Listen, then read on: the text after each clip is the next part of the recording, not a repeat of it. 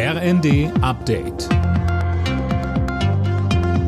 Stündlich neu. Auf den Punkt informiert. Ich bin Nanju Kuhlmann. Guten Tag. EU-Kommissionschefin von der Leyen ist in die Ukraine zu Gesprächen über einen EU-Beitritt gereist. In Kiew sollen mit Präsident Zelensky noch offene Punkte geklärt werden. Außerdem wird über EU-Hilfen für den Wiederaufbau des Landes gesprochen. In der kommenden Woche will von der Leyen ihre Entscheidung bekannt geben, ob die Ukraine den Kandidatenstatus bekommen sollte.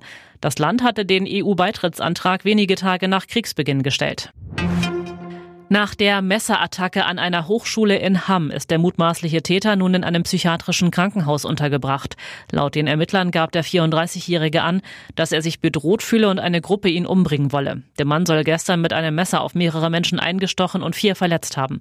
Henna Kruse von der Dortmunder Staatsanwaltschaft sagte, wir gehen davon aus, dass es sich um Zufallsopfer gehandelt hat. Er hat quasi alle Leute aus dem Umfeld der Fachhochschule ja für Mitglieder halt dieses Clans, dieser, dieser Gruppe gehalten, die ihm nach dem Leben trachten.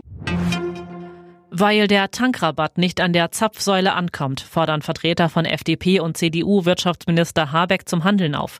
Unionsfraktionsvize Spahn sagte der Bild, Habeck müsse die Ölmultis zum Rapport bestellen. Und der FDP-Fraktionsvorsitzende Dürr forderte mehr Druck durch das Bundeskartellamt. In der Nations League will die deutsche Fußballnationalmannschaft heute nach den beiden Unentschieden gegen Italien und England den ersten Sieg holen.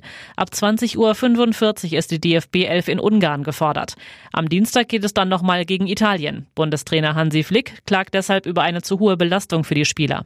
Vier Spiele sind einfach zu viel nach so einer langen Saison. Aber ich denke, man sollte schon mal irgendwann letztendlich auch das Ganze, dem Ganzen sich annehmen und ja, einfach auch mal hinterfragen, wie kann man ihnen auch mal eine Pause gönnen, äh, weil es einfach auch enorm wichtig ist. Alle Nachrichten auf rnd.de